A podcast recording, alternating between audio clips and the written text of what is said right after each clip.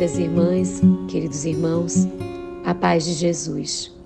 Aqui é Luziane Bahia e está no ar mais um podcast Café com Espiritismo. Para hoje, selecionamos um texto do Evangelho segundo o Espiritismo para as nossas reflexões.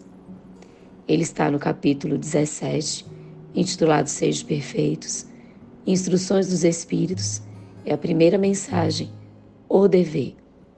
Item 7 autoria do espírito Lázaro. O dever é a obrigação moral da criatura para consigo mesma primeiro e em seguida para com os outros. O dever é a lei da vida. Com ele deparamos nas mais ínfimas particularidades, como nos atos mais elevados.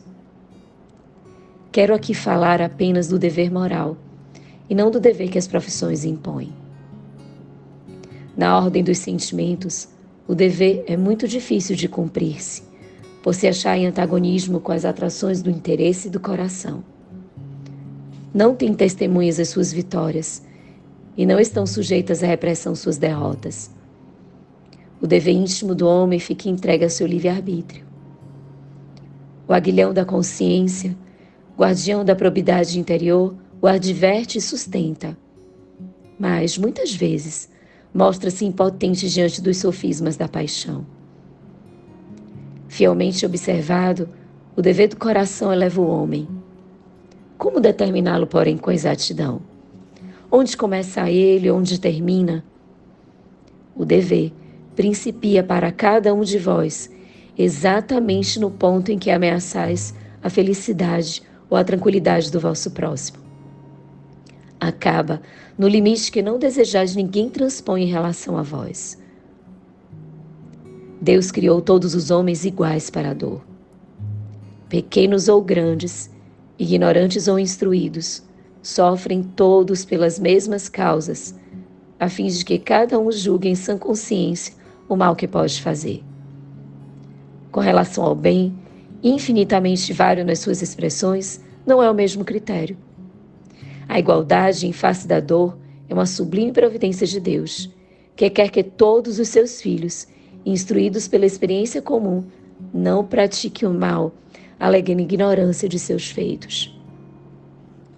O dever é o resultado prático de todas as especulações morais. É uma bravura da alma que enfrenta as angústias da luta.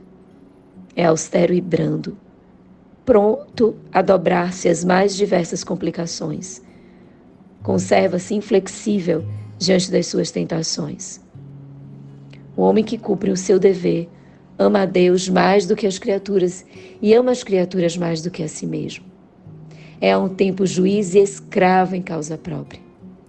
O dever é o mais belo laurel da razão. Descende desta como de sua mãe o filho. O homem tem de amar o dever não porque preserve de males a vida, males aos quais a humanidade não pode subtrair-se, mas porque confere à alma o vigor necessário ao seu desenvolvimento. O dever cresce e irradia sob mais elevada forma em cada um dos estágios superiores da humanidade. Jamais cessa a obrigação moral da criatura para com Deus. Tem esta de refletir as, as virtudes do Eterno que não aceita esboços imperfeitos, porque quer que a beleza da sua obra resplandeça a seus próprios olhos. Meditemos, meus irmãos, nas sutilezas das palavras do benfeitor, para que sigamos firmes e sempre no cumprimento dos deveres que nos cabem realizar. Com gratidão imensa no coração, um grande abraço até o próximo podcast Café com Espiritismo.